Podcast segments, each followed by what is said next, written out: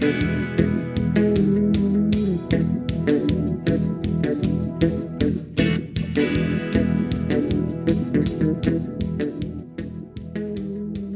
20 de mayo de 1976, los dirigentes políticos de la época Héctor Gutiérrez Ruiz, Selmar Michelini y el matrimonio de refugiados políticos Rosario Barredo y William Whitlow Blanco fueron asesinados en Argentina. Veinte años después, una organización de madres, padres, hermanos, hermanas, en fin, familiares, decidieron recorrer un camino en búsqueda de la verdad, que hasta el día de hoy persiste. Porque sí, Aún no estamos todos. Aún no estamos todas. Aún quedan cosas por saber. La organización Madres y Familiares de Uruguayos Detenidos Desaparecidos, desde 1996, año a año, lucha por lo mismo, encontrar los restos de sus seres queridos para poder despedirlos en paz. Esa paz que no existió en nuestro país por 12 tristes y oscuros años a causa de la dictadura cívico-militar entre 1973 y 1985. Hoy, a 45 años de esos asesinatos, la mayoría de los uruguayos y uruguayas acompañamos a las familias por la búsqueda de los detenidos, que la dictadura hizo desaparecer. ¿Hubo avances? Sí, pero muy pocos. ¿Habrá novedades? Esperemos que pronto.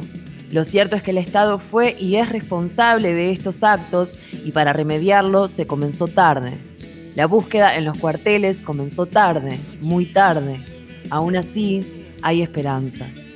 Por eso, desde la isla desierta, desde Radio Bárbara, llamamos a comprometerse con la verdad, con la memoria y, en especial, con la justicia. Porque sin memoria no hay verdad, y sin verdad no hay justicia.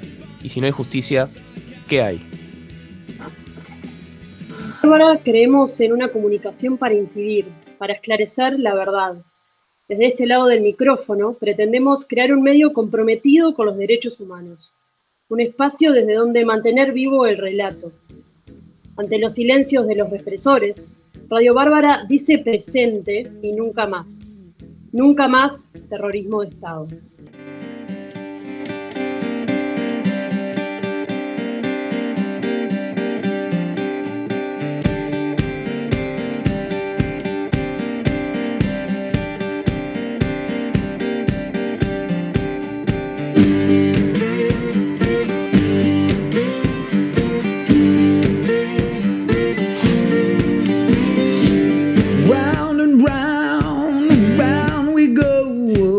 Hoy 20 de mayo, Radio Bárbara, La Isla Desierta, dice presente.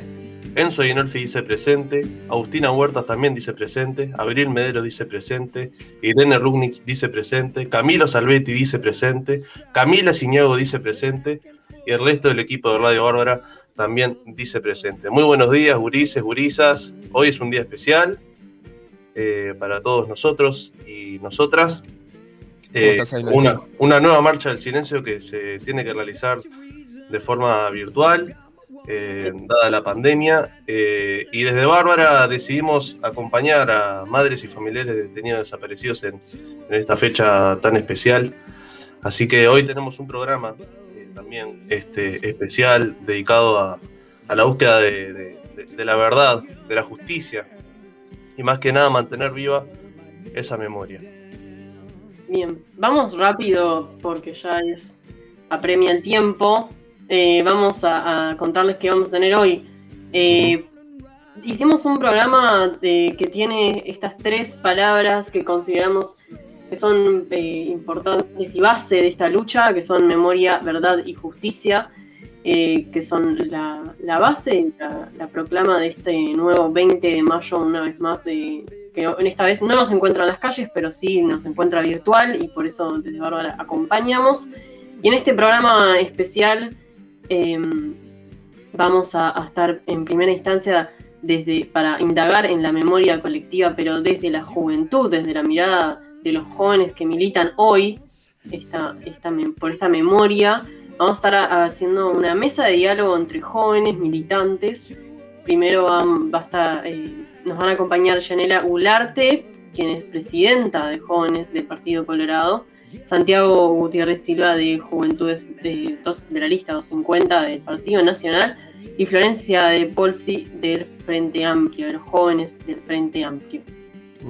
Sí, y luego en el bloque de verdad va a estar con nosotros y nosotras Nilo Patiño, integrante de Madres y Familiares de Detenidos Desaparecidos, y también integrante del proyecto Cruzar, este proyecto que se está llevando a cabo hace cuestión de dos años entre la Facultad de Información y Comunicación y la Facultad de Ingeniería. Y por último, en el bloque de justicia, vamos a estar hablando con el fiscal especializado en crímenes de lesa humanidad, Ricardo Percivale. Pero antes de este programa especial que decidimos entre el equipo de la Isla Desierta y Radio Bárbara hacer en el día de hoy, vamos a los titulares.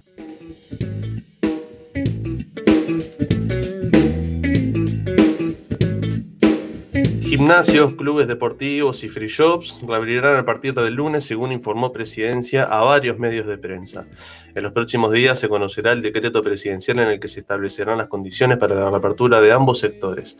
Los dos rubros permanecen cerrados desde el 24 de marzo, cuando el presidente de la República, Luis Lacalle Pou, anunció las medidas de contención para la prevención de la propagación del coronavirus. En tanto, rubros como el teatro, el cine y todos los espectáculos públicos y eventos sociales no están incluidas en las nuevas medidas.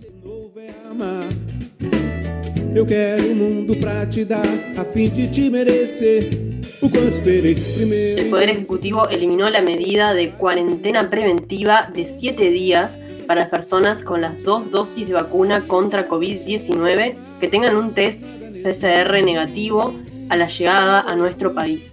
A través de un decreto presidencial en el que se está trabajando, la medida se toma a partir de la recomendación dada por el Ministerio de Salud Pública esta semana, informó Subrayado. Aún así, el cierre de fronteras sigue vigente y solo pueden ingresar uruguayos extranjeros residentes y excepciones con aprobación del gobierno.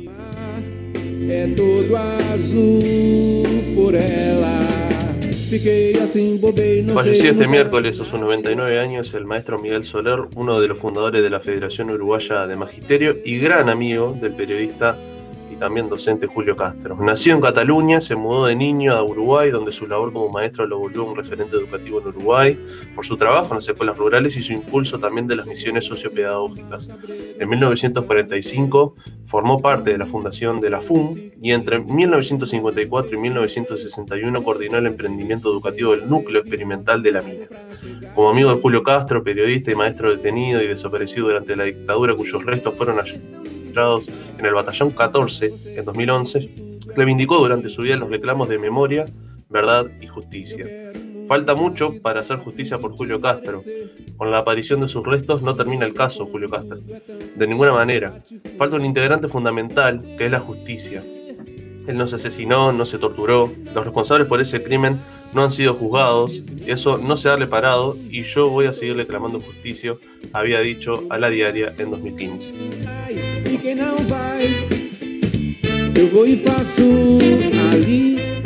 La Fiscalía de Crímenes de Lesa Humanidad espera la resolución de 14 pedidos de procesamiento con 50 implicados por delitos cometidos durante la dictadura cívico-militar.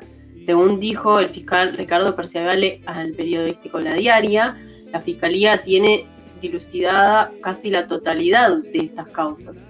Entre las causas incluidas está la del secuestro en Brasil de Universindo Rodríguez, Lilian Ceriberte y sus hijos, el asesinato del trabajador rural Óscar Fernández Mendieta en mayo de 1973, el triple homicidio en la causa conocida como las muchachas de abril y la causa que investiga torturas en la base aérea Boisolanza.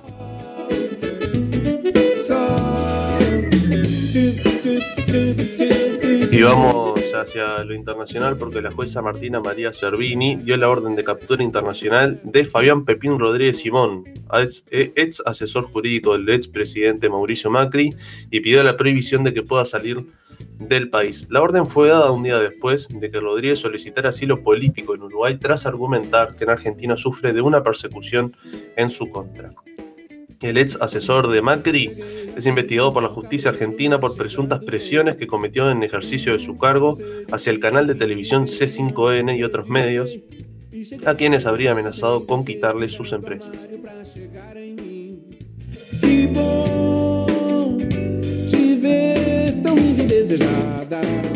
En el marco de los conflictos entre Israel y Palestina, el primer ministro israelí Benjamin Netanyahu dijo este miércoles a la prensa que está decidido a continuar con los ataques a la franja de Gaza. El anuncio vino después de que el presidente estadounidense Joe, Biden pidiera a su par israelí que dispusiera una desescalada significativa al conflicto. Estoy decidido a continuar con esta operación hasta que logre su objetivo, devolver la tranquilidad y la seguridad a los ciudadanos de israelí, expresó en un comunicado oficial y agregó que cada día que pasa atacan a más capacidades de las organizaciones terroristas, atacan a más comandantes superiores, derribando más edificios terroristas y atacando más arsenales de armamento.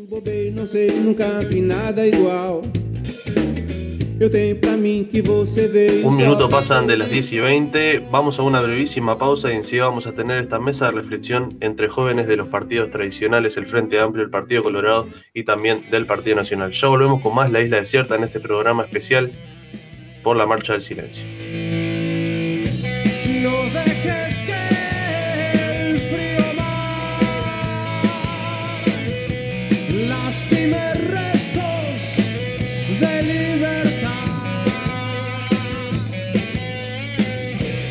Yo sé que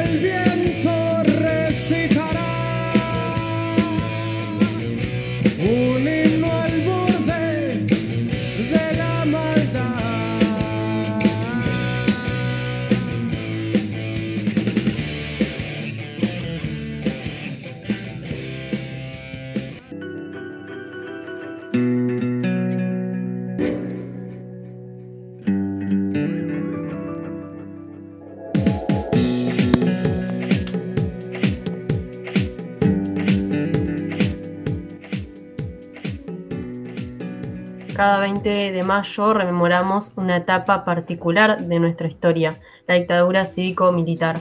Años de persecución y represión que culminaron con 196 ciudadanos aún desaparecidos. Cada 20 de mayo decidimos recordarlos, movilizarnos para mantener, para mantener viva esta memoria colectiva. Pero ¿qué significa rememorar para quienes no vivimos estos sucesos? Por ello que, para hablar de memoria desde el presente, consideramos pertinente generar una mesa de diálogo con jóvenes implicados en la militancia política para conocer el camino que recorren dentro de cada partido para que la memoria no se desvanezca. Damos la bienvenida entonces y agradecemos por su tiempo en la isla desierta a Yanela Gularte, presidenta de Jóvenes del Partido Colorado, Santiago Gutiérrez por el Partido Nacional, Florencia del Posi por la coordinación de jóvenes del Frente Amplio. Muy buenos días, Enzo Inolfi y Agustina Huertas les saluda. Muchas gracias por su tiempo en esta isla desierta especial. Buenos días, ¿cómo están? Muchas gracias por la invitación y un gusto estar acá compartiendo y reflexionando con, con compañeros de otros partidos. Bueno, eh, buen día, Yanela, Florencia, Santiago. Eh, como primera consulta, como disparador de, de esta mesa de, de, reflexión, ¿qué lo lleva a acercarse a militar por el pasado reciente? Quizá primero arrancamos por Santiago, luego vamos por Florencia y después vamos por, con Yanela. Bárbaro. Eh, bueno, obviamente a mí Santiago, personalmente, la historia de, mi familia, naturalmente que está muy vinculada. Eh, yo soy nieto de Héctor Gutiérrez Ruiz y de Matilde Rodríguez.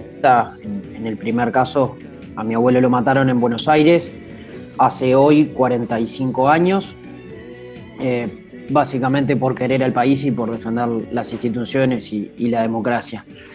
Y, bueno, después con el tiempo mi abuela fue una de las, de las impulsoras de, de la Comisión Pro Referéndum para derogar la ley de caducidad.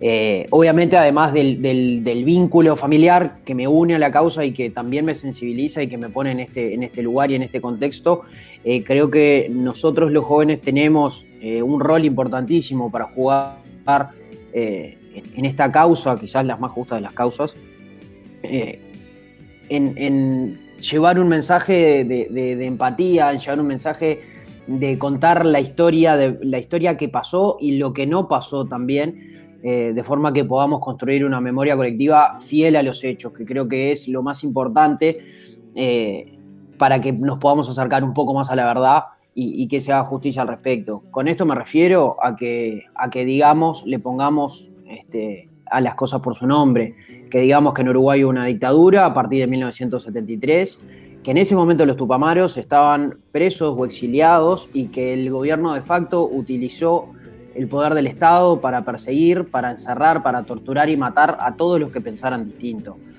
Eh, obviamente, además, se nos decía, se les decía qué se podía escuchar, qué se podía leer, con quiénes se podían juntar y qué ideas eran válidas o no eran válidas este, en este país que siempre hizo eh, de la libertad un asunto patriótico eh, indispensable. Eh, creo que ese es nuestro rol y eso es lo importante y por eso militamos esta causa, porque es muy necesario que construyamos una memoria digna para que entendamos por dónde no tenemos que caminar nunca más y obviamente que no vuelva a pasar nunca más. A ver, Florencia, ahora sí. Bueno, buenos días a todos y a todas. Eh, sí, eh, yo coincido plenamente con el, con el planteo de Santiago. Eh, creo que cada uno en, términos personales se ve interpelado por múltiples motivos en todos los 20 de mayo. Yo particularmente vengo de una familia de, militantes que fueron también perseguidos durante la dictadura militar y creo que independientemente de eso, si, si eso no fuera el escenario, o sea, si ninguno de nosotros tuviera eh, historias familiares que, que, los atravesaran de todas maneras como, como militantes políticos, como jóvenes que nos interesa la política, eh, de todas maneras eh, es una temática central, que tiene que ver con la construcción de, de, la memoria histórica fiel a los hechos, como plantea Santiago, pero también tiene que ver con la construcción de, de, del futuro democrático del, del, país en el que vivimos, porque la, la construcción de, la memoria histórica y la, histórica y la lucha por, memoria, por verdad y por justicia no es solamente un tema de, digamos, fidelidad a lo que sucedió o de rescate de, una memoria que, que queda guardada en, en, el museo para ir a visitar de vez en cuando, sino que tiene mucho que ver con esta idea de que la construcción de la democracia es una cuestión cotidiana y que eh, sanar las, las heridas que, que, tenemos como pueblo no implica olvidar y pasar la página, sino implica eh, tener presente todos los días que, que, todos estos hombres y todas estas mujeres que lucharon por, por la construcción de un país diferente eh, siguen manteniendo esas ideas, o sea, nosotros seguimos manteniendo esas ideas vigentes en, el, en la cotidianeidad del, de nuestra lucha y de nuestra militancia. Y eso es algo que me parece que a todos los que militamos en política nos tiene que interpelar. Es una cuestión de humanidad, sin lugar a dudas. Cuando uno eh, piensa en la idea de que hay eh, familias enteras que no han podido encontrar a sus seres queridos, que no han podido despedirse de ellos, sí es una cuestión terrible, pero también eh, es eh, una cuestión de compromiso político por el país que nosotros queremos construir. Entonces me parece que eso también es central.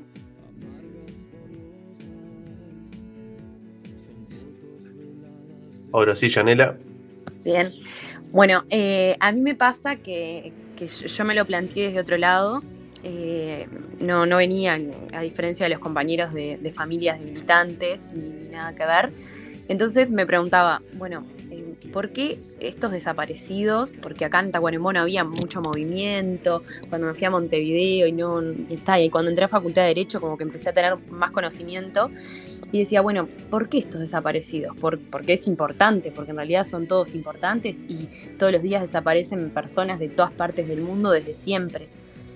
Y cuando te empezás a meter un poco más en la historia, como decía Santiago, te das cuenta de que no, de que no es lo mismo. Porque, porque esto se trata de un crimen contra la humanidad, que es uno de los delitos más graves que el hombre puede cometer, porque peor aún cuando es el Estado el que los comete que es quien debe velar por nuestros derechos, porque es el que nos debe brindar un Estado de Derecho, es el que, el que debe cuidarnos justamente. Entonces, eh, ahí fue cuando entré en la realidad, porque muchas veces uno desde el desconocimiento no, no, logra visibilizar ni el dolor ajeno ni la lucha ajena. ¿tá? Y la desaparición de una persona, en muchos casos bebés, niños, que son los más vulnerables, eh, sobre todo cuando son víctimas de terrorismo de Estado, nos interpelan como sociedad, nos recuerdan que hay una herida abierta y un debe como país, porque como, como decían los compañeros, esto es un debe del país. Fue el Estado, si bien de facto, pero el Estado en sí el que, el que cometió el terrorismo, este, y porque nuestros desaparecidos gozan de derechos. Y creo que es nuestro deber como ciudadanos, como uruguayos, que esos derechos se hagan efectivos, que, que se los encuentren por, por, los familiares, por supuesto, pero por ellos mismos. No creo que es importante recordar que el ausente es una persona que, que, goza de derechos, que no está con nosotros, pero no sabemos en qué estado está. Eh, y también por ellos esta lucha, por supuesto que, que por las madres y los familiares, y, y más en, en, entre el año pasado y este, que digo, es difícil a través de la pandemia y la, de la virtualidad hacer escuchar las voces, hacer que suenen. Este, así que me parece importante eso, que al menos por estos medios, ya que no podemos este, salir, recordemos eso y conmemoremos y mantengamos viva este, nuestra historia. Uh -huh. Santiago, Florencia, Yanela, ¿cómo, cómo evalúan el, rol y desempeño de, de, sus respectivos partidos políticos en todo lo que puede ayudar a, esclarecer la verdad, tanto en la búsqueda de, de, desaparecidos como en los procesos judiciales y la continuación de, de la memoria viva? Eh, me, tomo, me tomo el atrevimiento de empezar. Después cualquier cosa cambiamos el orden, así, así no atropello. Eh, creo que llegado el año 2021 y habiendo habido, no sé si, está bien sin, en, términos de sintaxis, habiendo habido, pero eh, habiendo pasado eh, tanto el Partido Colorado como el Partido Nacional y el Frente Amplio por el gobierno, eh, la, cuando pasamos raya creo que seguimos teniendo deudas como, como sistema político. En lo que tiene que ver con el Partido Nacional y el Partido Nacional que Santiago Gutiérrez quiere, eh, creo que tenemos enormes deudas, enormes deudas con, con la búsqueda, con la verdad, con, con, presionar para que se haga justicia dentro de los mecanismos democráticos, obviamente, eh, y tenemos una enorme deuda con nuestra propia historia como partido. Eh, la mayoría, de la, la, gran parte de esa deuda no es por acción, sino por omisión, que lo considero igual de terrible, este, por la necesidad, obviamente, humana y por el rol preponderante que tienen que tener los partidos políticos eh, y la necesidad que tiene la causa de que los partidos políticos actúen en consecuencia. Eh, esto no se lo podemos delegar solo a la justicia, no se lo podemos delegar eh, solo quizás al Poder Ejecutivo o al Poder Legislativo, no lo podemos delegar, no lo podemos delegar. y creo que el, gobierno anterior del Partido Nacional no hizo mucho al respecto, más que tenerle respeto básico y esencial.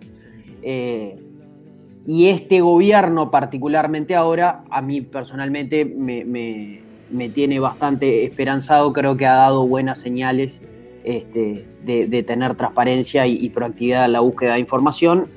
La verdad es que no hay actualmente mucho más que eso que, señales o, determinados mojones, eh, pero bueno, se, se, verá con el correr de, los años qué resultados reales podemos encontrar, se continúa con las excavaciones eh, y se continúa también con una suerte también y una cosa que me parece muy importante y muy valioso, con intentar que, que, que, las Fuerzas Armadas hagan una suerte de revisionismo histórico al respecto, que, que, no me parece nada menor y es muy necesario también para, para la sociedad en su conjunto. Sí, eh, no hay duda que, cuando, cuando gana el Frente Amplio por primera vez, eh, todas y todos los Frente Amplistas, yo era muy chica en ese momento, pero no tan chica como para no acordarme, eh, la necesidad de que eh, la fuerza política cuando llega al gobierno pudiera eh, ponerse al hombro esta causa era fundamental y, no hay duda que, que en los 15 años de gobierno del Frente Amplio hubieron enormes avances eh, porque como bien planteas eh, eh, Santiago, veníamos como de una situación básicamente inexistente, o sea, una cuestión media tácita de no, mucho no, hasta acá hemos podido llegar, mucho no se va a saber, ya está.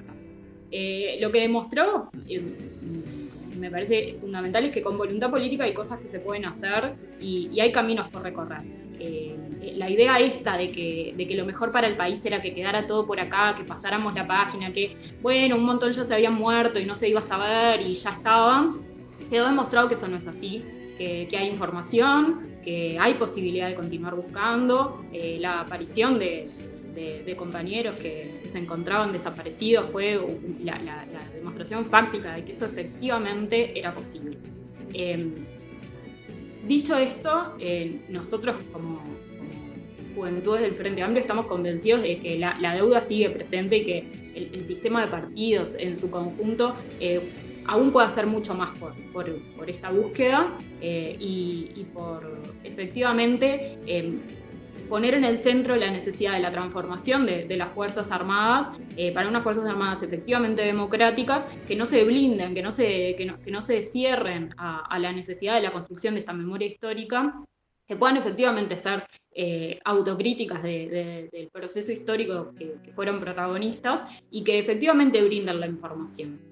Eh, nosotros a veces vemos eh, en, redes o en discusiones que, se plantean como antagónicas los conceptos de verdad y de justicia, como si en realidad decir que luchar por la verdad es una cosa y si quieren verdad, genial, pero tienen que básicamente prometer que a ninguno de los involucrados en las torturas, las desapariciones, los asesinatos, las eh, expropiaciones de, menores, bueno, no les va a pasar nada y ahí van a tener verdad, pero si quieren justicia, esto no va a poder ser.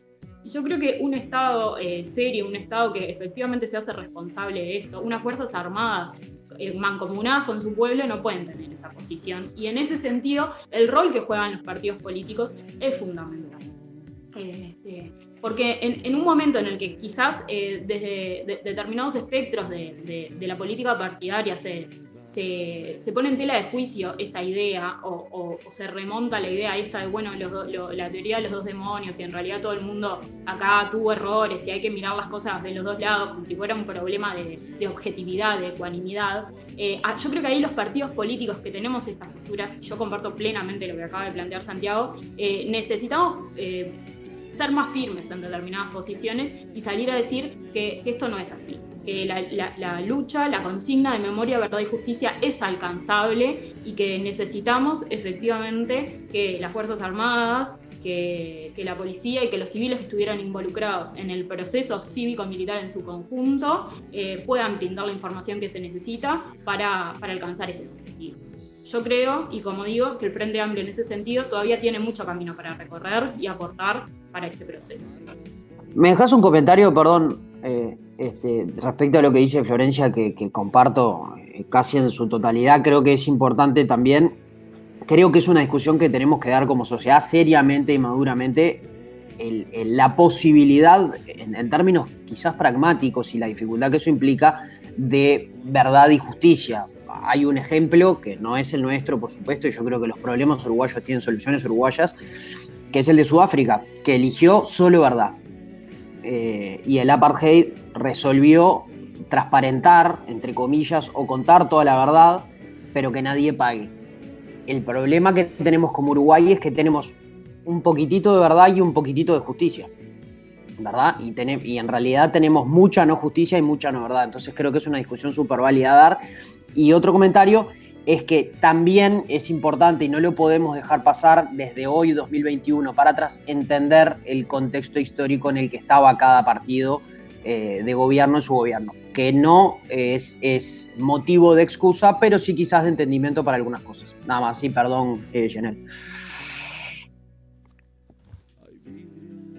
Bien. Eh, yo claramente comparto todo con mis compañeros porque digo, si bien yo personalmente y la juventud, que justo hace dos días nos, reunimos, eh, estamos de acuerdo con que hay un ala del partido que obviamente sigue los pasos de, Jorge Valle.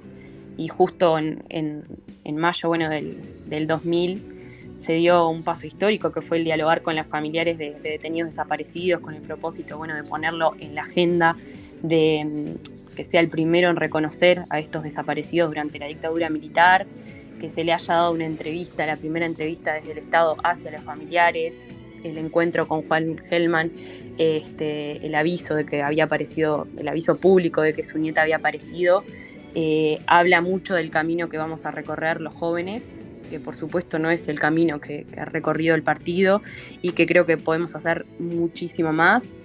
Eh, los mensajes a veces que nosotros damos eh, a, través de la radio o como juventud no son mensajes solo para, para, ustedes, para los otros que no militan con nosotros. Son también un mensaje interno para nuestro partido, eh, para que despierten y para que hagan esfuerzos. Me pasa que, como ustedes, entiendo que la verdad viene de la mano de la justicia, que es necesario primero saber la verdad, obviamente, para después poder juzgar.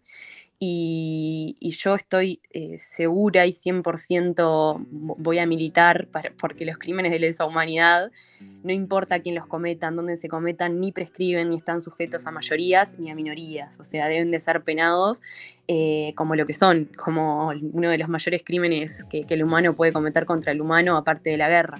Entonces, como decía Florencia, eh, no podemos separar uno del otro. Estas posturas obviamente que generan encuentros, eh, más en mi partido que, obviamente al haber gobernado después de, la salida de la dictadura, eh, claramente que entendemos eh, una cuestión circunstancial, pero la juventud no, no va por ese camino. La realidad es que nosotros confiamos en que para cerrar esta herida y para pasar la, la página, como muchos, a muchos les gusta decir, es necesario saber la verdad, es necesario que se juzguen, es necesario que las familias sepan qué pasó, quiénes cometieron los, estos actos. Eh, y es difícil mi posición, obviamente, porque cuando venís de un partido histórico, un partido que tiene gente muy mayor, cuando venís de un partido que es difícil explicarles que, que a veces hay que ponerse en el lugar del otro, eh, no ver los hechos de forma tan rígida y sino empezar a, a verlos desde bueno, lo que es ético, lo que es moral y lo que es humano. No es humano que el Estado mate a nadie, entonces vamos a, a trabajar desde ese lado. Eh, y eso es lo que te puedo decir. Eh, ¿Consideran que, la lucha por los desaparecidos no es estrictamente una lucha política partidaria? ¿Qué piensan cuando se asocia esta reivindicación y otras relacionadas también con, los derechos humanos, muchas veces con la izquierda? Quizás eh, comenzamos con Florencia, que, es militante del Frente Amplio en este sentido. Sí, tengo el perro ladrando acá en casa, así que capaz que sale de fondo, perdón. Eh, yo creo que, que, que, que está mal planteada la discusión cuando se plantean esos términos. O sea, sí, la, lucha por, la memoria histórica es una lucha político-partidaria, pero no es solo una lucha político-partidaria. O sea, es, eh, absolutamente razonable pensar que en, el espectro de, las posiciones políticas que tienen los partidos planteen algo al respecto, militen por eso y, los militantes eh, tengamos posiciones y salgamos públicamente a, a decir cosas sobre. Eso no quiere decir que sea eh, irrestricto de los partidos políticos, que sea eh, exclusivo de los partidos políticos. Eh, yo creo que, esta lucha cobra la dimensión que cobra en la medida en la que la pudimos universalizar a nivel social y que, nos pudo interpelar en un montón de otros lugares, cuadros de fútbol, en las comisiones de fomento de las escuelas, en los sindicatos, en eh, las organizaciones sociales de, de su más amplio espectro y también en los partidos políticos. A veces me parece que eh, esta idea un poco posmoderna de que la política partidaria es algo que ya fue o que está contaminada o que está siempre buscando un rédito electoral pierde de vista que cuando uno milita en política, eh, lo hace para, para construir la sociedad que efectivamente desea, la sociedad que considera que es más justa para todos y todas. Y, y nosotros podríamos tener con, con Santiago, con Llanera o con quien sea diferentes visiones de lo que es esa sociedad. Pero yo no tengo duda que, que a, a los compañeros que, que militamos en política, lo que nos mueve, lo que nos interpela es la construcción de, de eso. Y en ese sentido, esta causa, sin lugar a dudas, es una causa político-partidaria, pero no es exclusivamente una causa político-partidaria. Y en ese sentido, entiendo que no es patrimonio de ningún partido político, eh, pero no quiere decir que los partidos políticos no puedan hacerla propia, no puedan eh, sentirla como propia y, y salir a- a- al resto de la sociedad, al resto de, de- de- de los grupos sociales que se nuclean en- de las formas que sea, a, a tratar de mancomunarse y juntarse atrás de esta causa. Entonces, creo que, que- que la, desde mi punto de vista la, la discusión tendría que ir por ese lado. La, la- política no es mala palabra, los partidos políticos no son mala palabra. Son eh, organizaciones que, que están orientadas para, para esto, para tratar de construir la sociedad que queremos. Y bueno, después discutiremos qué sociedad queremos, pero en ese sentido sí creo que es una eh, causa político-partidaria, no solo una causa político-partidaria.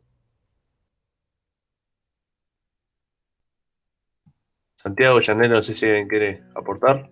Chanela, dale vos casi. Yo no- Dale. No, a ver, eh, yo creo que todo en la vida es, es político. Eh, todo lo que nos pasa, lo personal es político. No creo así que, que las causas sean exclusivas de izquierda o derecha, ya ni siquiera me concibo izquierda o derecha. A ver, yo vengo del partido de Valle Ordóñez, que apostó fuertemente a la, a la República al respecto a la ley, a la protección de los derechos individuales. No puedo decir que, las causas que mueven en la sociedad, que, la búsqueda de los desaparecidos, que el feminismo, que las causas sociales son exclusivas de izquierda o derecha o de uno o cual partido, porque sería desmerecer la historia del partido en el que milito, la gente por la que ha militado, la que ha militado por, todo esto históricamente, eh, y me molesta obviamente cuando determinados actores políticos de importancia o de relevancia lo desconocen eh, y se quieren adueñar en el sentido de, la exclusividad. O sea, vos podés obviamente embanderarte más o menos con una causa porque te sentís más o menos afín y eso es- cada uno está en total li- libertad. Eh, pero no me gusta cuando se quiere excluir a otro por el hecho de, no compartir determinadas cuestiones ideológicas. Eh, y creo que justamente la, la idea de hay, hay determinadas luchas que hay que abrirlas para, y, que hay que expandirlas, justamente, contagiarlas, eh, que es lo que ha pasado últimamente y en este caso. eh, mucha, mucha gente le pasa que dice, bueno, pero esta, esta es una, una lucha solo de izquierda, entonces yo capaz que no, no me puedo meter. No, abrí la cabeza, metete, eh, hacé la tuya, seas de izquierda, derecha, centro, lo que, o lo que sea, o que ni milites igual, como decía Flor. Se, se metieron otros actores, este, equipos de fútbol, bueno, mu- muchísima gente, este, organizaciones sociales de diversos tipos. Entonces, hacerlo exclusivo de, de un partido, de un sector o, decir izquierda-derecha, me parece que, que- no va por ahí porque esto es transversal a toda la sociedad uruguaya, seas de donde seas, departamento que sea, sector que sea. Eh, es algo que nos toca en la historia, que es algo que, que- nos toca en- en nuestras venas, en nuestras raíces. No, no podemos este, hacer esa división. Pero sí, obviamente, que cada, cada partido eh, pueda asumir un rol más preponderante y- y lo cual me parece lógico también. Santiago, Sí, eh, básicamente, eh, en términos generales, estoy de acuerdo con ambas. Creo en la importancia de que, de que en- eso que hablaba hoy temprano, de, de construir memoria colectiva, entendamos que esto no le pasó a algunos, no le pasó a otros, le pasó a Uruguay, como, como hecho en la historia del país, me refiero, en términos historiográficos quizás. Esto le pasó al país, le pasó a Uruguay como nación, una, una época en el que, por, obviamente por, por diversos eh, elementos contextuales, hubo una dictadura cívico-militar con determinadas características que persiguió a todos los que pensaban distinto, que tuvo más consecuencias en algunos grupos políticos terribles, que fueron prácticamente intencionalmente buscados exterminar, pero que es una, una huella y una herida que tiene Uruguay como país. Y de, esa misma manera, así como le pasó a Uruguay, lo tiene que resolver Uruguay en su conjunto. Si nosotros sectorizamos eh, o partidizamos, yo creo que partidizar, digo, hacerlo exclusivo a un partido o a determinados sectores, eh, excluye la posibilidad de aportar a la búsqueda de soluciones. Entonces, creo que va de alguna forma y que es lo que nos ha pasado y, de, alguna forma con lo que yo he sido de alguna, de alguna manera crítico con, el encare que han tenido algunos sectores de- del Frente Amplio, que obviamente con su, con su mejor intención han logrado avances inéditos anteriormente, eh, pero de alguna forma la discursiva se posicionó la opinión pública como, bueno, esto es nuestro. Y por supuesto que es, suyo, es suyo y, es de todos. Porque así es que sin querer, eh, en términos de ideas quizás, o, cómo lo percibe la opinión pública, que quizás no está informada, empapada, que no es del nicho que está encima de esto, eh, encima, en- en- enseguida hace la, digamos, eh, el camino hacia la teoría de los dos demonios. Eh, no sé si soy claro en lo que, lo, que quiero, lo que me quiero referir. Si nosotros cercamos a esto, estamos abonando a que, bueno, habrán sido lo- los militares que se pasaron de rosca, en términos muy entre comillas, y andaban persiguiendo a los comunistas, que es lo que quiere que se digan los militares y es lo que quiere que se digan algunos otros grupos de izquierda. Que no fue así. Eh, y creo que parte de eso es lo que nos dificulta tanto hablarlo en sociedad, que lo reconozcamos como sociedad. Voy a poner un ejemplo. Eh, ayer hay una movida preciosa de hinchas de Nacional en la que me incluyo, y socios en los que le reclamamos al club que se manifieste hoy un 20 de mayo. Y no saben la cantidad de gente indignada, indignada totalmente, que dicen no mezclen el fútbol con la política, no enchastren el fútbol con la política. Cuando todos sabemos la preponderancia y el rol que pueden jugar los clubes de fútbol, que son muchísimo más grandes que fútbol, que tiene una implicancia brutal en nuestro estatus cultural, en la sociedad, en- y que pueden tener este tipo de causas. Entonces, hay un sector grande de la sociedad que cree que esto es un problema de la política y, enci- y encima cree que es un problema de los comunistas y los militares, y yo qué sé, no- a mí no me jodan, que quiero vivir para adelante. Esa idea es peligrosísima, porque seguir ese camino es inevitable que en algún momento, cuando se vuelvan a alinear más lo- mal los astros, tengamos una de- desestabilización democrática y no entendamos por dónde no debemos volver a caminar. Las polarizaciones llevan a eso y, lo- y- y- y los malos relatos llevan a eso. Por eso yo soy hasta pesado con, con- con la importancia de construir una memoria fiel. Que digamos lo que pasó con las palabras que hay que decirlo, con las palabras horribles. Digamos dictadura, digamos terrorismo de Estado, digamos tortura, asesinatos, digamos que se robaron niños.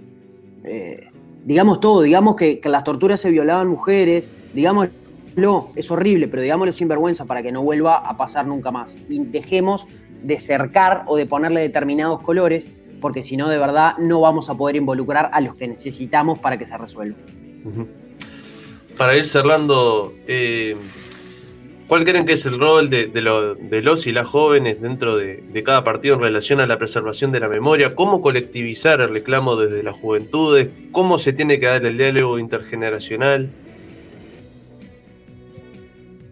No sé quién quiere comenzar. Sí, yo si quieren. Em, yo creo que es interesante eh, en relación a tu pregunta pensar eh, un poco lo que fueron estos dos últimos años. Eh, la, la pandemia, sin lugar a dudas, restringió en un montón de aspectos la posibilidad de, salir para afuera a, a las calles físicamente, pero al mismo tiempo que, que generó eso, em, obligó a que nacieran un montón de iniciativas eh, que trataron de visibilizar la causa de, de otras eh, maneras. Esto no es algo exclusivo del 20 de mayo, es algo que sucedió con, con- con un montón de, de hechos políticos que el país tuvo y que, que la restricción de la movilidad que, que era necesaria por, por la situación de pandemia eh, hizo que, que tuviéramos que ser más creativos y más creativas a la hora de salir para afuera. Y, y yo creo que ahí los jóvenes tenemos un rol para jugar con, con la utilización, bueno, ni, ni que hablar de, de- de las redes sociales y, y de, los medio- de los medios electrónicos como, como posibilidad de, de difundir determinadas cosas, pero también con, la necesidad, y nosotros lo hablamos mucho de esto en, las juventudes del Frente Amplio, de que los hechos eh, políticos del país salgan del centro de la ciudad, salgan de 18 de. Y no estoy planteando eh, ni un pedo que la marcha de silencio sea en otro lado, obviamente que es algo- que resolverá madres y familiares siempre, pero sí lo que me parece interesante es eh, la posibilidad de que la, intervención del espacio público pueda llegar a otros territorios que, que- después están un poco invisibilizados, como que el centro de la ciudad es el lugar en el que eh, se, se, se un poco habas y, y se mueve la política, y poder sacar para afuera y que estas iniciativas salgan en los barrios, eh, los amaneceres con margaritas en los espacios públicos, en las plazas, la, la- la idea de que también cada uno puede intervenir su propia casa poniendo un cartel. eh, o, o- una bandera me parece eh, muy interesante y me parece que en ese sentido los jóvenes tenemos cosas para, para aportar a, la idea esta un poco que plantea Santiago de que es necesario que, que- sea una causa nacional. La búsqueda de los detenidos eh, desaparecidos debe ser una causa nacional y en ese sentido debe interpelarnos a todos en todo el territorio nacional. eh, y, eso me parece que, los jóvenes tenemos mucho para aportar en ese sentido. Y por otro lado, lo que es propio de, la biología, eh, la, necesidad de que se empiecen a generar eh, relevos. La, realidad objetiva es que, es que las madres se siguen muriendo eh, sin encontrar a sus hijos. Y, eso es eh, una realidad que es muy chocante, pero que es absolutamente cierta. Y, y el reclamo, o sea, la, la posta del reclamo, lo, lo vamos a tener que ir tomando las, las nuevas generaciones. Y, y en ese sentido, poder hablar de lo que pasó es re importante para, para continuar con esta, con esta lucha, que incluso yo creo que no se acaba. Si, si lográramos eh, el objetivo de encontrar a cada detenido desaparecido, la construcción de la memoria histórica no, eh, de- de- histórica no se acaba con, eh, co- con, el hecho en sí, porque para la construcción de la sociedad que queremos es fundamental eh, continuar con, con estas discusiones, con estas conversaciones, con esta construcción. Santiago, Eh, co- comparto eh, una parte en especial. ho- Hoy me puso muy contento que, compañeros del partido me mandaran fotos de cómo amanecían sus pueblos. eh, en Carmelo, mandaron en Soca, mandaron varias fotos de, plazas intervenidas, margaritas, carteles con, con las fotos de los desaparecidos y distintas cosas que la verdad me, alegró mucho. Creo que nosotros como jóvenes hay una cosa que, a mí me, casi que lo siento como un deber, porque tengo compañeros también, y conozco mucha gente también, que son del- de, la postura, entre comillas, de pasar la página. Eh, y, y yo insisto mucho en que no se puede pasar la página, nadie lee un libro y pasa las páginas hasta que no las termina de leer. Y, y creo que lograr sensibilizar y, y que determinados grupos de jóvenes empaticen con la causa es un deber muy grande que nosotros podemos tener. Creo que también ellos necesitan por dónde nacieron, dónde se formaron. Eh, eh, yo no los responsabilizo de su postura, pero sí creo que tenemos un rol para jugar para que la cambien. No porque crea que, que- que la mía es mejor, sino porque creo que la mía es, es- es- es la real. Eh, esto es un tema humano. Y creo que los jóvenes necesitamos ver eh, interlocutores en los que nos sintamos eh, identificados, que nos veamos reflejados, ver una cara joven que se viste como yo, que escucha la misma música que yo, que anda en los mismos espacios que yo, pero de repente tiene, pero de eh, es la forma que yo tengo de prestar la atención y dice algo que me llama la atención, que yo no estoy de acuerdo, pero me llama la atención y, lo reconozco como algo propio. Esto no es de los viejos de camisa cuadro, por ponerle eh, un, ejemplo muy, muy burdo. Eh, creo que es un rol importante que tenemos para jugar. Obviamente esa cosa de pasar la posta, porque, de tomar la posta, porque lamentablemente no está resuelto. Este, y esto no es eh, seguir hablando del pasado y miremos hacia el futuro. La única manera es que nosotros, y, Uruguay como país, como patria, pueda mirar al, futuro con confianza y sobre, y sobre un una tierra firme, es que hayamos resuelto lo que, lo que no, todavía no pudimos resolver. Y, y cierro con, con una frase cortita y llena de significado que es de Carlos Quijano, que es eh, un país es una tradición y un proyecto. Si nosotros no incorporamos nuestra historia, eh, no podemos pensar el país a, a futuro.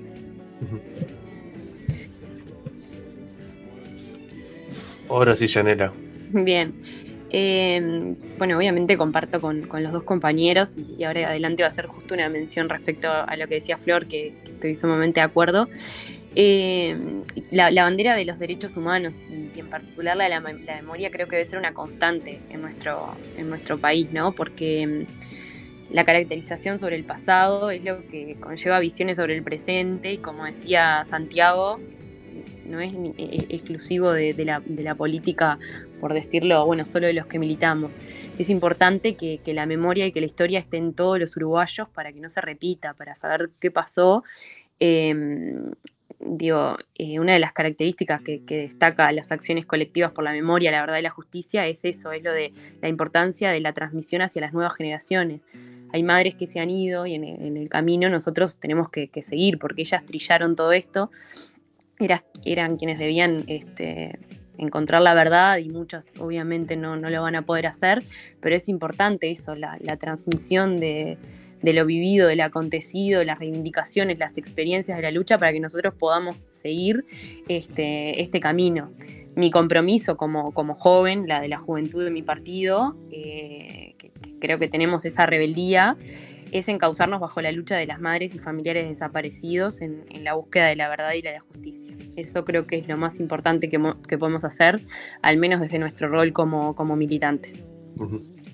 Yanela Bularte por el Partido Colorado, Santiago Gutiérrez por el Partido Nacional y Florencia de Polsi por el Frente Amplio. Agradecemos que hayan pasado por esta mesa de reflexión, por esta mesa de memoria de la isla desierta, aquí por Radio Bárbara. Muchas gracias. Muchas gracias a ustedes y, los felicito porque estos espacios son muy constructivos y son fundamentales justamente para los jóvenes. Muchas gracias, de verdad. Simplemente, y perdón la eh, interrupción, quiero recordar que ahora en 2021 se está cumpliendo 10 años de la presentación de la causa de, de las mujeres eh, que sufrieron torturas durante la dictadura, pero que específicamente presentaron una causa en relación a las situaciones de violencia sexual eh, que sufrieron eh, durante la dictadura militar. Es una causa que continúa muy estancada todavía a nivel judicial y en ese sentido me parece que en el contexto de todo esto también es importante visibilizar esa, ese ensañamiento que sufrieron las mujeres políticas en, eh, durante la dictadura militar y, nada, me parece importante tenerlo presente. Muchas gracias por la invitación eh, y obviamente incentivar a todos a que a través de la virtualidad puedan hacer sonar sus voces y, y acompañar a la causa. Miedo de ser invisible, que no te quiere nadie. Más miedo dan los fusiles acostarse con hambre. Más miedo que los ladrones da la cárcel a la que van. Dan miedo las violaciones y más miedo da la impunidad de los violadores. Da miedo que no te crean. Miedo a que desaparezcas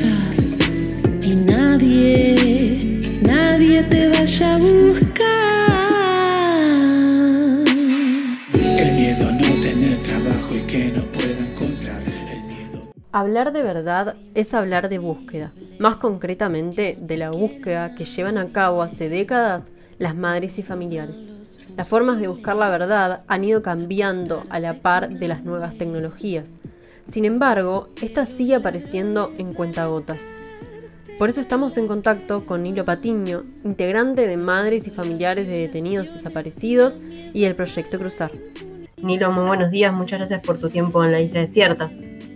Buenos días, es un gusto. A ti. Eh, han sido estos últimos años eh, años de hallazgos y, alguna que otra luz arrojada sobre tanta oscuridad en, esto, en esta búsqueda por la verdad. ¿Qué balance hacen desde, desde familiares? Y bueno, que avanzamos demasiado lentamente este, para un para un problema, digamos, que, este, que está perpetuado en el tiempo llevamos mucho tiempo buscando. Eh, las, las, fundadoras de, de, esta organización y de alguna manera la columna vertebral de esta causa este, se van yendo sin conocer la verdad. Eh, eso es, es un debe que tenemos y tenemos una cosa se podría decir, este, en el haber, que es este, que las nuevas generaciones de, jóvenes, que es lo más importante de todo, tal vez, eh, de alguna manera se van involucrando en, esto por, conocimiento y por porque es una causa que tiene que eh, está por encima de los partidos políticos, de las organizaciones, es una causa de la sociedad, digamos tiene mucha relación con el tipo de sociedad que uno quiere construir. Este, no se puede construir una sociedad sobre la base de, del ocultamiento, de la desaparición, de la represión. Y, eh, y bueno, esta causa toca todos esos temas y de alguna manera está enclavada eh, en un problema que los políticos no han podido resolver y que más bien no han querido resolver. Eh, y bueno, estamos trabajando este, nosotros este, a destajo en el sentido de que, bueno, tratamos de colaborarlo para la búsqueda sobre todo, tratamos de colaborar lo máximo posible, pero eh, de acuerdo a, lo que hay que buscar y al conocimiento que hay que tener, este, es muy poco, ¿verdad? Porque la información de la que partimos es poco o nada. Nilo, hace poco se encontraron este, unos archivos eh, en el grupo de artillería 5. Tú señalabas, por ejemplo, a, sala de redacción, que, es creíble que, hayan estado tantos años olvidados allí. ¿Considerás que hay una intención en entregarlo justo ahora? ¿Por qué creen que de repente comenzó a aparecer nueva información? Eh, yo quiero, esto hay que separarlo en dos partes. En la primera eh, eh, es como aparece. O sea, a mí no me cabe ninguna duda que son documentos plantados. Eh, cuando digo no me cabe ninguna duda, no tengo nada escrito. Pero hay cosas que son de lógica, de sentido común. Y además, si no es así, que lo demuestren.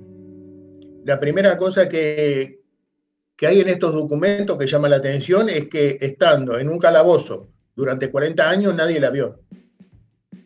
En una unidad militar. Porque si dijéramos, es una oficina pública, que es un cuartucho, que alguien se olvidó y pasó 20 años, pero aún así es difícil. Pero en una unidad militar, eh, eso yo diría no es difícil, imposible. Imposible. Porque tienen un control sobre, sobre las unidades, sobre los edificios, sobre el personal, es, es parte de la institución eso. Entonces ese es el primer aspecto. Segundo aspecto, que esa documentación uno la mira de acuerdo a, a lo que está digitalizado y está en un estado de conservación impecable. Nosotros que manejamos el archivo Berruti sabemos lo que son documentos malos y mal conservados. Eso está en, encuadernado. Hay que entender que las partes de información son hojas simples, que se, eh, eh, están ahí ordenadas y, encuadernadas porque hay, un- hay una intención de, conservar, de conservarlas y de utilizarlas por un largo tiempo. Y no tienen nada de humedad. Entonces, digo, está difícil de creer, ¿no? Entonces yo para mí esas son más que pruebas. Lo que es este puede ser especulación, es decir, bueno, ¿por qué aparecen en este momento? ¿Cuál es la relación entre el gobierno y el, o el ministro de Defensa y la, y la, la institución militar? Si se lo pide, si se lo dan, todas esas cosas no las sabemos. Tenemos la versión del ministro, que es que eso apareció ahí y fue a través del mando y se lo entregaron a través del mando. Entonces, nosotros ahí sí podemos especular individualmente.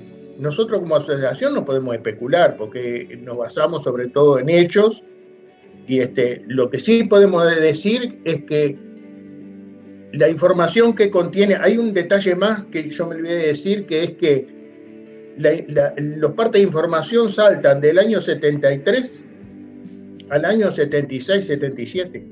O sea que entre medio falta. ¿Por qué no están ahí? Entonces digo, ese es un detalle más. Una información que está guardada y encuadernada. Estamos hablando de que eso tiene que haber estado en, un archivo, en una biblioteca, en algún lado. Entonces no hay explicación de esas cosas. Y la tercera cosa es que no tiene información. Que la información que tiene es un poco más de lo mismo, de lo que ya conocíamos. Que aparezca esa documentación no está mal. Me parece que todo de alguna manera en algún momento este, se le puede sacar alguna utilidad, pero no es ni lo que dicen, ni puede haber ninguna expectativa de que ahí este, eh, esa documentación colabore para las causas de la búsqueda. Para las causas judiciales, ya dijo el, fiscal de lesa humanidad, este, Percivales, dijo que era, podía haber documentación este, que aportara algo tangencial. Bueno, está dicho todo. Si no hay, si no hay, no hay para la búsqueda, no hay información para la búsqueda, no, no aporta para las causas judiciales, y bueno, capaz que agrega alguna cosa en el contexto histórico. Capaz. No lo sabemos, pero digo, bueno, la documentación está ahí y no está de más porque está eh, mucho mejor ordenada que en, en el archivo Berritu, que es un caos. Este, entonces, bueno, yo digo, siempre la documentación es documentación y aporta. Pero Algo en, para- en esos términos, ¿verdad? Algo particular también de esta ocasión es que se publicaron con acceso público a, a- a la ciudadanía. ¿Cómo, ¿Cómo destacan esto? ¿Cómo visualizan? ¿Consideran que es positivo? Para nosotros es muy positivo eso. Eh, tiene un, un- un pequeño problema, que no, no es un pequeño, pero es un problema. Eh, pero voy a empezar por, por un poco enfocado eh, en qué es lo, lo bueno. Acá ha habido un ocultamiento durante muchísimos años de información, de documentación, entonces en la medida que aparezca documentación y se ponga de acceso público, tanto los periodistas, el que quiera eh, eh, este, entrar a buscar lo que sea o a bichar, o, bueno, eso acerca, nos acerca un poquito a la verdad y a involucrar a, la gente y sacar el misticismo de que aquello que está oculto y nadie lo maneja, y este, entonces eso sí produce muchísima especulación. Este, ese es el aspecto positivo. Yo entiendo que eso es muy positivo. Tiene el tema de los datos sensibles, que muchas veces incluso académicos de, la Universidad de la República han tenido reparo en dar a conocer esos documentos porque tienen información sensible. Entonces digo, esto hay que manejarlo como, como documentos históricos, primera cosa. Hace 40 años de esto, o más muchos de los actores que están involucrados ahí no están. Pero aún estando, ¿cuál es, cuál es la documentación sensible? Son los interrogatorios. Hay que llamarlo las cosas por su nombre. Entonces, ¿cuál es el problema de los interrogatorios? Es que lo que dice o lo que deja de decir, entonces puede ser juzgado por una tercera persona que no conoce las circunstancias y puede dar mala interpretación o una interpretación torcida de determinadas cosas o simplemente no poder desentrañar claramente el, el- el- digamos, este, el contenido de esa información, ¿verdad? Pero acá hay que, hay, hay que ser muy claro. Lo que le falta a, a esta sociedad es sincerarse. Entonces, la primera cosa que, que en el sinceramiento, la primera cosa es que el trato que recibieron todos los prisioneros acá no es humano. Entonces, en esas circunstancias, el ser humano puede hacer montones de cosas. Entonces, el juzgamiento de eso no tiene que ser lo que dijo o dejó de decir. Nosotros tenemos, apuntamos a otra cosa. Debemos apuntar al terrorismo de Estado. Esta es la prueba de que no había nadie que se salvara de la tortura y de, los interrogatorios este, de forma compulsiva. Ni que hablar de los asesinatos y de las desapariciones, ¿verdad? Pero es evidente que esto hay que manejarlo con mucho más naturalidad de lo que se maneja. Y no hay que especular con eso. Entonces, el sinceramiento por dónde viene? Viene por decir, bueno, a ver, en, en- en- esa situación, el interrogatorio, si vos tenías un papel y te ponían un elefante y decían que era una cabra, vos firmabas. ¿Quién no firmaba? Muy pocos no firmaron, muy pocos. Y vaya a saber las circunstancias. Entonces, no, no puede entrar en juzgamiento. Eso depende mucho de, de, de cómo enfocar ese tema. Y hasta ahora nunca ha habido sinceridad en eso. Entonces decir, bueno, a ver, un prisionero habló. Sí, hablaron mucho, mucho. Capaz que la mayoría. Más, menos, poquito. Entonces, ¿cómo delimitas eso? El límite está en si un prisionero pasa a colaborar con, con ese método y con esa forma. ¿Qué quiere decir eso? Es si se presta para interrogar a otros detenidos, si, eh, si colabora si, directamente, digamos, este, con, con la fuerza represiva. ¿Cómo establecer eso? Y yo digo que es muy fácil, porque hasta ellos tienen este, lista de colaboradores. En los archivos aparece eso. Entonces, nosotros, por ejemplo, que hemos manejado es- esos archivos, jamás dimos a publicidad eso. Porque eso distorsionar, si vos das esa parte de la información y no das la otra, distorsionás todo. Entonces, esto hay que, yo digo, esto necesita un- una, una discusión sincera de la sociedad y sobre todo de las nuevas generaciones que no están contaminadas. Eso es importante. Entonces no, no, no se pueden quedar con un verso de que este es precioso, el otro malo. No, hay que ubicar esto dentro de lo que fue el terrorismo de Estado, dentro de lo que fue la dictadura y dentro de lo que fue la, la represión y el asesinato y los crímenes de la dictadura. Nilo, para, para esclarecer esta verdad, ¿no? Eh, ¿Qué tan fundamental es el rol que, que cumple Cruzar en todo esto? Le recordamos a la audiencia que, que es un proyecto de sistematización de información de archivos de- del pasado reciente, que trabaja este, junto con las facultades de, de información y comunicación y, la, y también la ingeniería. Y ahora ciencias sociales también. Y ahora ciencias sociales, cierto. Nilo, ¿qué, qué, qué fundamental ¿no? ese rol que cumple este, este proyecto y llevan adelante estas, estas facultades?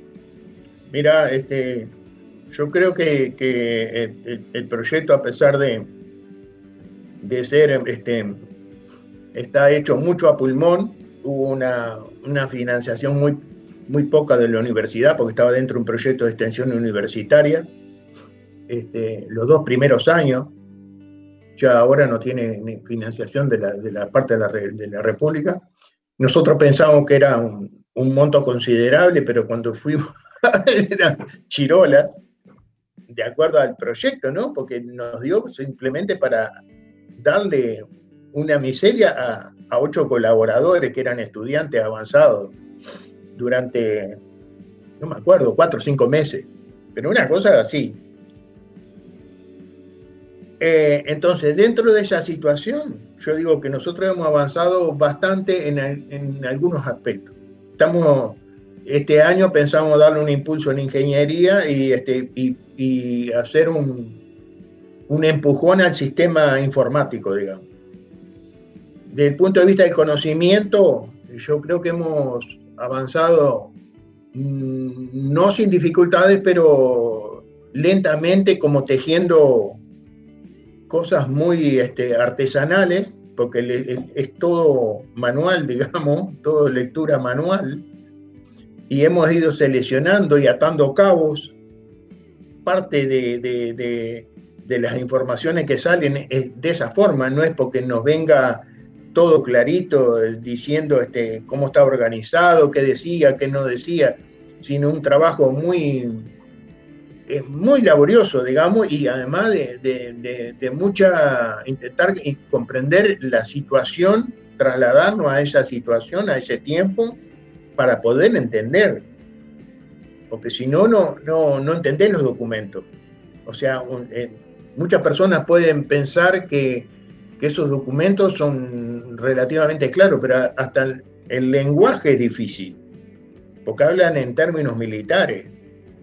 Entonces, entender eso lleva un tiempo, porque, por ejemplo, eh, pensar de que la lógica con que se mueven los documentos es reflejo de la lógica que tenían institucionalmente. ¿Qué quiere decir eso?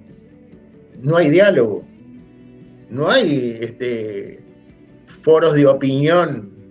Los militares no tienen eso, los militares tienen jerarquía y la organización militar es una, una, organización totalmente vertical.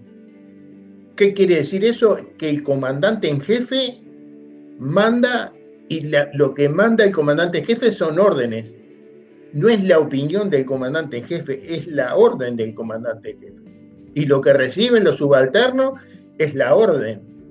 Y lo único que tienen que hacer es no opinar, sino cumplirla.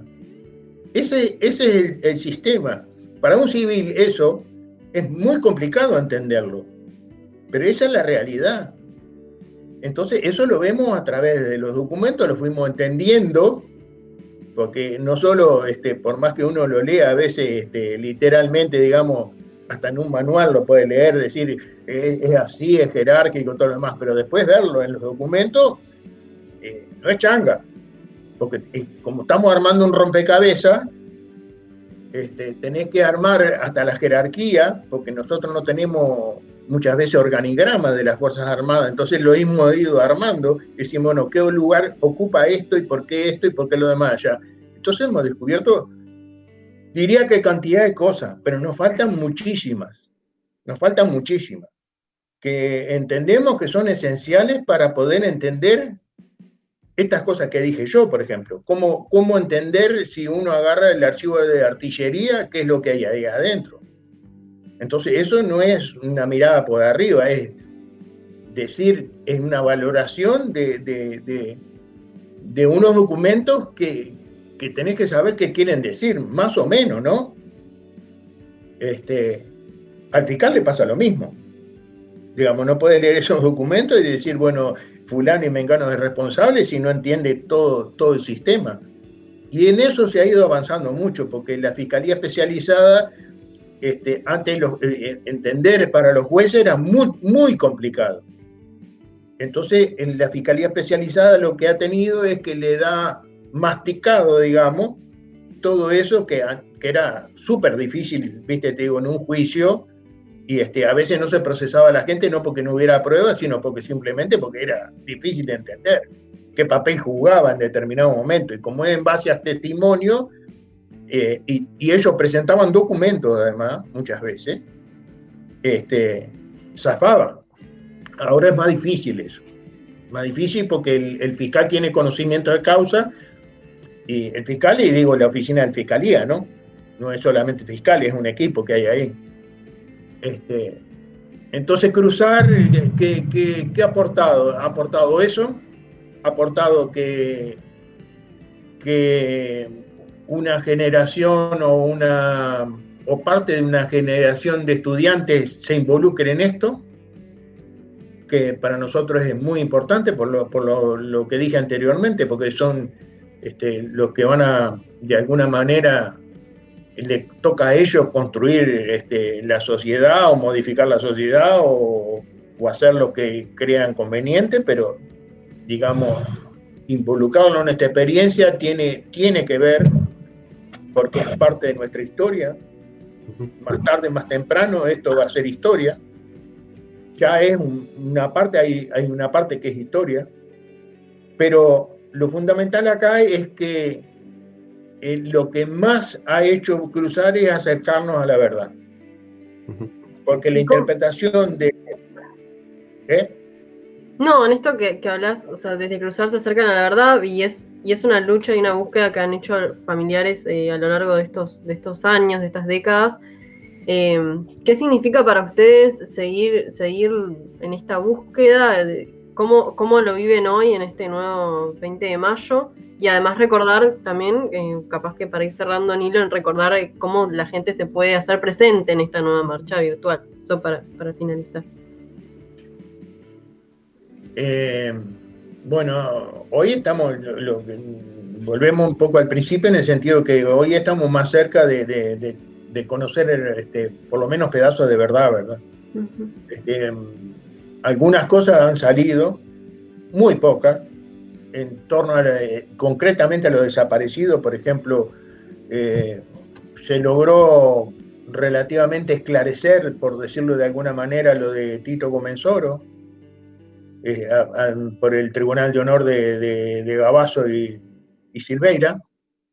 Eh, se logró la recuperación de, la historia de dos desaparecidos argentinos este, en, empezando cuando se halló una, una ficha eh, de una ficha en el FUSNA, en el, equipo que trabajaba en el FUSNA, este, de, esos desaparecidos, y a través de esa ficha se fue hilando la historia hasta se conoció el vuelo con que habían salido y a quién se le había entregado, este, dónde habían sido detenidos, qué día habían sido detenidos e incluso eh, se conoció eh, con, con, quienes había viajado en, el vuelo de avión y, se determinó por, este, por chequeos este, que los custodias, digamos, de la policía de inteligencia paraguaya estaban al lado de ellos. Este, es un caso que después apareció, que es este, Filipace Potenza, eh, Rafaela Filipace y José Potenza. Este, esas pocas cosas hemos podido avanzar en el conocimiento de por qué desaparecieron algunos, tratamos de explicarnos el de todos y son todos casos particulares, pero hay cosas en común y en eso también hemos ido eh, avanzando en, la comprensión de eso, porque al principio parece una cosa incomprensible que maten a una persona y no entreguen el cuerpo. ¿Por qué hacen eso? Y es, más que evidente, por ejemplo, en, el caso de Eduardo Pérez, que Gabazo le tira una, tan detenido en artillería 1, le tira una bomba de gas, que es otro de los casos que surge ahí en, el, Tribunal de Honor, eh, va al hospital militar internado porque se ataca de, de ahogamiento, aparentemente muere en el hospital militar, digo aparentemente porque no hay confirmación de ningún tipo, solamente testimonios de que oyeron, pero ni siquiera vieron. Y no entregan el cuerpo. Entonces digo, esas cosas nos han aproximado y siempre hemos tenido las interrogantes y de a poco nos vamos aproximando a, entender esas cosas. Y esas cosas no para consuelo nuestro, sino para más que nada conocimiento de, por qué se utilizan esos métodos represivos, porque al día de hoy se están utilizando en América Latina. Si uno ve lo que pasa en Colombia, dicen hay tantos muertos y tantos desaparecidos. Entonces, eso es un método represivo que se utiliza hasta el día de hoy. Entonces, no está garantido que en el Uruguay no tiene la, historia comprada como para decir acá no va a pasar nunca más nada. Entonces nosotros eso lo tenemos que ver a, través de nuestros pueblos hermanos, digamos, de alguna forma, ¿no? Este, a veces son, eh, son llamamientos de atención esas cosas. Este, y nos debe preocupar eso. Eh, después, como, digo, es muy poco para, para, para, para lo que es el, el, problema, ¿verdad? Pero bueno, eh, eh, digo yo lo que hemos podido avanzar. Este, en realidad acá tendría que haber una línea directa de, en, que es lo que nosotros reclamamos, en el sentido de decir, bueno, a ver, si el Estado fue responsable, porque institucionalmente fue responsable de las desapariciones, de los crímenes, tiene que responder el Estado. ¿Quién es el Estado hoy día? ¿Quién, quién representa al Estado? Es el gobierno. Y si no es este gobierno, fueron los gobiernos anteriores, no importa. Pero siempre es el gobierno el que representa al Estado. Siempre el Estado es el responsable de, estos hechos. Eh, Nilo Patiño, te agradecemos por este tiempo aquí en la Isla Desierta, en, en Radio Bárbara. Hoy comentábamos más temprano, vamos a estar este, presentes en, el día de hoy, presentes. Este, así que nada, te, agradecemos por este tiempo aquí en la, en la isla desierta. Pasaba Nilo Patiño, integrante de Madres y Familiares Detenidos Desaparecidos y el proyecto Cruzar. Bueno, muchas gracias, un abrazo a todos. Hoy no voy a salir, voy a quedarme en la nube donde nadie sube. Dicen que está todo mal. Bueno, yo te imagino bien acá y no te pienso ni mirar ciego. Vamos, repriman la mierda que tienen guardada en el pecho. Traigan y callen hasta estar deshecho, parece siempre derecho. Cállenlo, cédenlo, que haga lo que quiera, pero sáquenlo. Y cállenlo, cédenlo, que haga lo que quiera, pero sáquenlo. Ey, háganme caso, o no tienen claro que soy el rey. Háganme caso que soy la ley. Dame mi blister, mi party, yeah.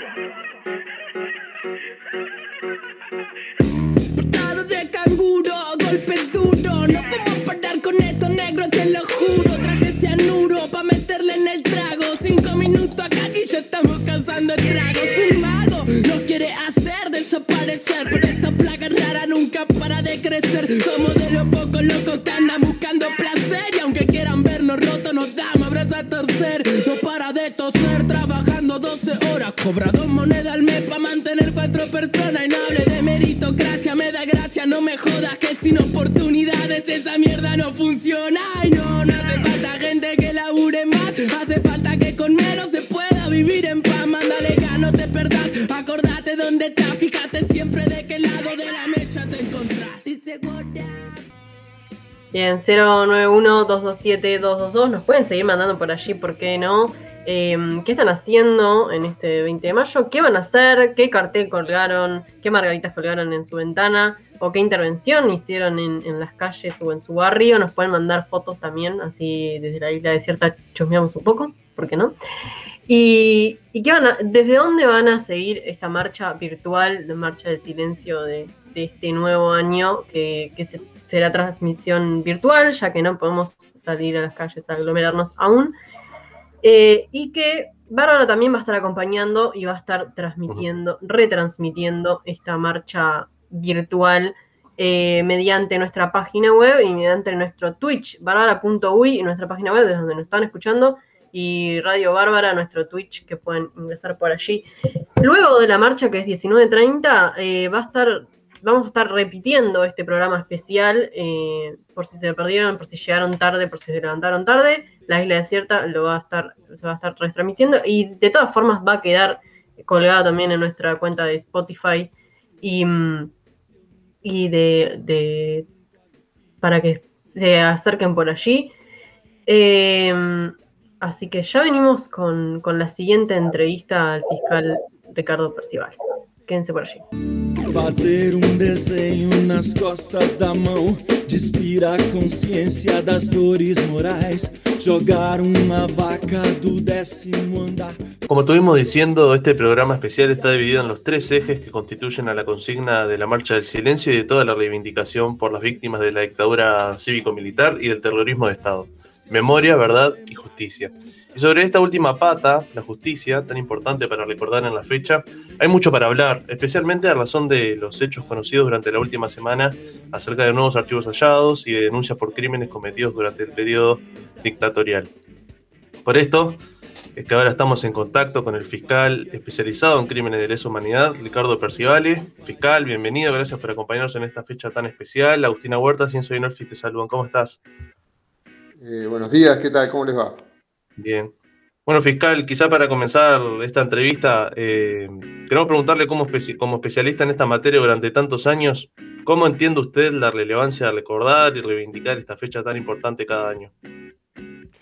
Bueno, sin duda que esta fecha es una fecha clave para el mantenimiento de la memoria, es una fecha fundamentalmente para recordar y para reflexionar de lo que pasó en nuestro pasado reciente para que esto no vuelva a suceder. Me parece que de eso se trata, más allá de reivindicar eh, este, sí eh, el nunca más y, eh, este, y la búsqueda de verdad, esto tiene que ser relevante como fecha para que eh, en un país que toda la vida se jactó de tener eh, un Estado democrático muy fuerte, lo mantenga y hechos aberrantes como los que nos tocó vivir no vuelvan a suceder. Se tiende a, creer a veces o, a expresar que, son hechos del pasado que ya como ya culminaron, ya ocurrieron. ¿Cómo, ¿Cómo considera, cómo responde a esta idea de dar vuelta a la página?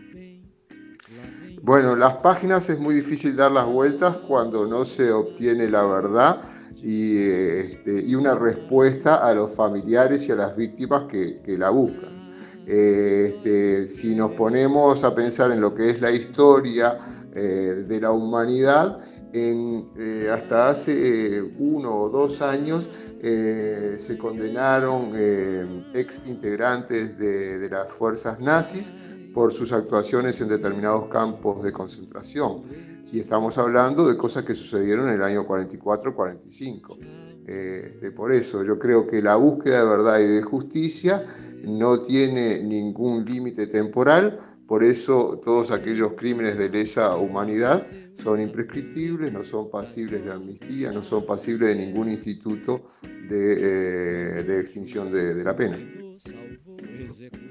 uno de los temas que ha resonado en estos últimos días es el hallazgo de los documentos del Grupo de Artillería 5. Antes de pasar concretamente a los contenidos, eh, ¿esto le llamó la atención, este hallazgo que según el ministro de Defensa Javier García eh, dijo que se dio de casualidad limpiando el área? Bueno, yo desconozco cuáles fueron los pormenores del hallazgo, este, tampoco eh, hago un análisis de, los mismos. Lo importante es que se encuentre este tipo de documentos. Eh, para lo que pueda permitir un avance en la justicia, pero fundamentalmente para arrojar luz sobre el pasado reciente. Entonces, haya sido como haya sido el encuentro, fue casual, no fue casual, es una operación de inteligencia, bueno, sí, eso lo podrán analizar este, politólogos, eh, pero políticos, pero nosotros lo vemos con buenos ojos el hecho que se acceda a nueva documentación que permita eh, seguir avanzando en el trabajo que hacemos. Y en sí, ¿estos documentos aportaron algo nuevo? Eh, no, nuevo no, tampoco son fundamentales para dilucidar ninguna causa, pero sí aportan en puntos tangenciales de algunas causas que, estamos eh, trabajando. ¿Cómo, cuáles serían estas o, qué, o qué datos arroja? ¿Qué, ¿Qué, pueden sacar de esto que, que sirva? Bueno, de estos documentos que nosotros más o menos de, lo que analizamos, eh, podemos extraer 10 documentos que pueden aportar para algunas causas del Código Viejo eh, pero hay cuatro, eh, cinco más precisamente, que nos sirven para una investigación que estamos llevando a cabo eh, por el nuevo código, la investigación que precisamente hoy se cumple fecha de las muertes de Gutiérrez Ruiz y de Michelini, Rosario Barredo y Guaylo. Para, ese, para esa investigación que estamos llevando a cabo, este, hay documentos que eh, aportan sobre puntos tangenciales, no sobre puntos fundamentales, no determina nada para la investigación, pero sí aporta eh, algo más sobre lo que ya estamos trabajando. La Fiscalía de Crímenes de Lesa Humanidad espera la resolución de 14 pedidos de procesamiento con 50 implicados en causas vinculadas al secuestro en Brasil de Universindo Rodríguez, Lilian Liberti y sus hijos, y el homicidio en, la causa conocida como las muchachas de Abril, entre otros. Eh, ¿qué, expectativa se tiene sobre, sobre estos procesamientos? Bueno, nosotros cuando hacemos una solicitud de procesamiento es primero porque estamos convencidos y segundo porque hay elementos de convicción suficientes y digamos eh, pruebas suficientes para que se entienda para realizar una imputación. Si no, nosotros no hacemos imputaciones porque mm, en la Fiscalía nos rigen dos principios básicos, que es el principio de legalidad y el principio de objetividad, que son básicos en nuestra función. Eh, a partir de esos principios hemos eh, pedido la solicitud de archivo de unas 40 causas porque entendíamos que eh, no se trataba de crimen de lesa humanidad, porque no había un nexo causal, porque habían fallecido los, los involucrados, los victimarios fundamentalmente. y en esas causas que, que pedimos el archivo y que fueron archivados por la justicia, donde las víctimas pueden plantear eh, la revisión de su caso, no se ha dado ninguna revisión. Este, esto nos permite sostener que el trabajo que hacemos lo hacemos a conciencia y también otro elemento que es fundamental, que todos los pedidos de procesamiento que hemos hecho fueron acogidos por, la, por el Poder Judicial. Eh, no hemos tenido ninguna sentencia eh, que nos denegaran esos pedidos de procesamiento, por eso eh, este, esperamos eh, que así acontezca con los que ya están realizados. Eh, justo hace fecha y el martes la Fiscalía recibió una denuncia de familiares de Semar Michelini, Héctor Gutiérrez Ruiz, Rosario Barredo, William Whitlow, para que se identifique a los autores, a los autores materiales de los hechos ocurridos en dicha, en lo que conmemoramos hoy, ¿no? Y recordamos que estos crímenes fueron condenados eh, el dictador Juan María Bordaberry y el ex canciller de la dictadura Juan Carlos Blanco. Em, ¿Cómo esta investigación está, ya está avanzada, pero qué, es lo que se sabe el momento sobre la causa? ¿Qué es lo que plantean con esta nueva denuncia? Bueno, la denuncia inicial la planteó Gabriela Schroeder, que es la hija de Rosario eh, Barredo y Gabriel Schroeder, eh, por su privación de libertad y la privación de libertad de sus hermanitos eh, en el momento en que detuvieron a Rosario Barredo y a William Wylo. También en esa instancia eh, este, ella planteó la situación de su mamá y de su padrastro. Eh, esto fue en octubre del año pasado. En noviembre, a su vez, se presentó eh, Benjamín Liberov para poner en conocimiento de la Fiscalía la situación de, su padre, el doctor Manuel Liberov, que había desaparecido el 19 de mayo del 76. Y a partir de eso comenzó la investigación de la Fiscalía, eh, pero evidentemente había puntos muy tangenciales o intrínsecamente vinculados con las muertes de Gutiérrez Ruiz y de Selman Michelini, por eso también se incluyó en la investigación esas muertes. Este, esto trajo aparejado que haya un avance importante en, esa en la investigación de todos esos hechos y el 18 de mayo, cuando se presentó la familia Gutiérrez Ruiz y Michelini a plantear la, ampliación de denuncia para que se investiguen los autores materiales de las muertes de sus padres, eh, este, coadyuva con lo que ya veníamos eh, realizando, por eso hoy estamos en una etapa avanzada de la investigación. Fiscal, ¿cómo cree que, afecta que estén vigentes la ley de caducidad, así como la ley interpretativa a la hora de los fallos? Desde la perspectiva de la Fiscalía tenemos una posición muy firme en contra de eh, la imprescriptibilidad de este tipo de delitos, así como de la constitucionalidad de la ley eh, de, perdón, 18.831, que en definitiva deja sin efecto la ley de caducidad.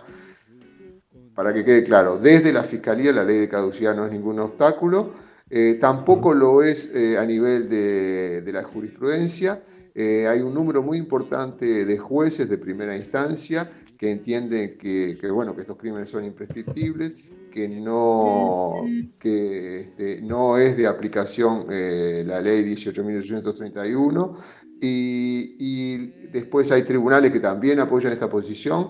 Y la Suprema Corte de Justicia tiene una posición distinta, pero hasta el momento no ha eh, resuelto que se em, clausure ninguna causa a partir de la excepción de prescripción. Eh, según el último informe del Instituto Nacional de Derechos Humanos y Defensoría del Pueblo eh, del año pasado, en los 15 años que se excavó, tan solo 3% del terreno de los predios militares, que donde podrían yacer restos de detenidos desaparecidos o dar alguna pista de esto, em, se han excavado solo 3%. ¿Por qué es tan difícil eh, este acceso? ¿Por qué no, se ha avanzado más? Bueno, lo primero que tenemos que saber es que la búsqueda administrativa de resto de detenido desaparecido hoy le corresponde por la ley 19.822 a la Institución Nacional de Derechos Humanos.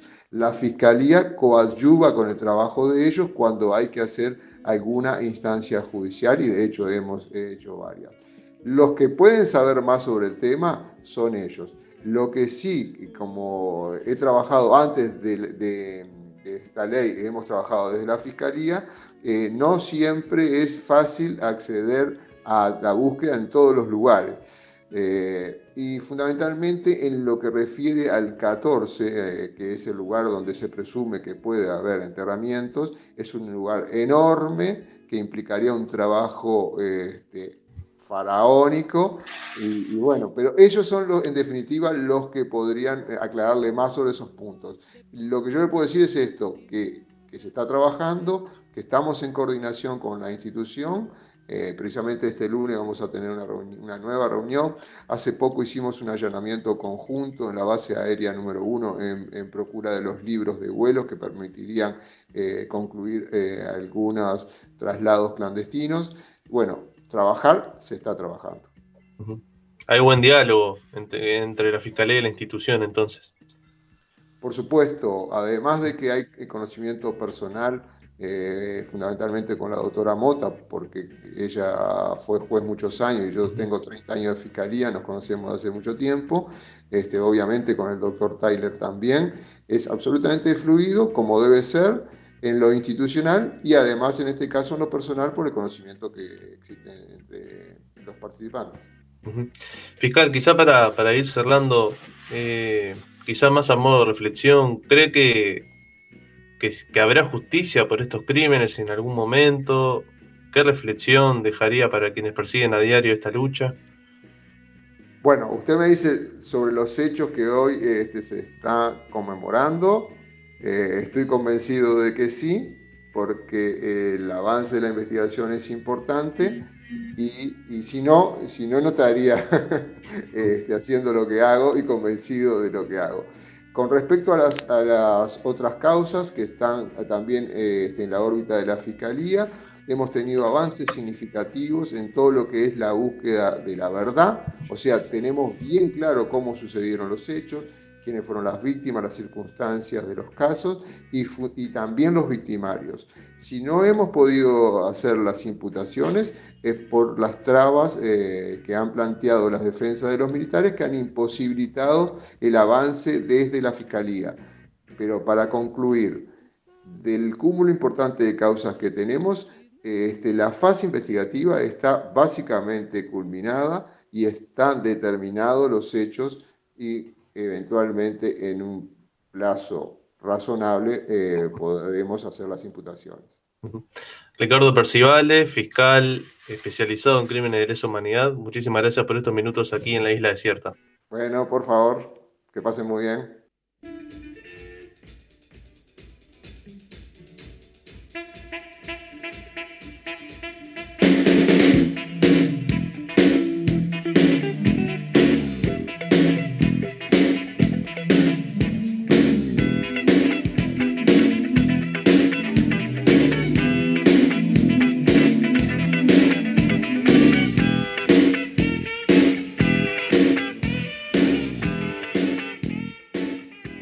Bueno, y así pasaba un programa especial que decidimos hacer en el día de hoy, 20 de mayo de 2021, en la isla desierta por Radio Bárbara. Antes de despedirnos, vamos a leer algunos mensajitos, ¿no? Ahí está Camila, está Camilo, está Abril también, diciendo presente en el día de hoy. Tenemos un par de mensajitos y seguimos recibiendo, y bueno, los leeremos mañana si, si ya se nos termina el tiempo. Uno de los mensajes dice: Gracias, Gurises, por este programa lleno de corazón que, ay, para que mandaron un montón y se me fue.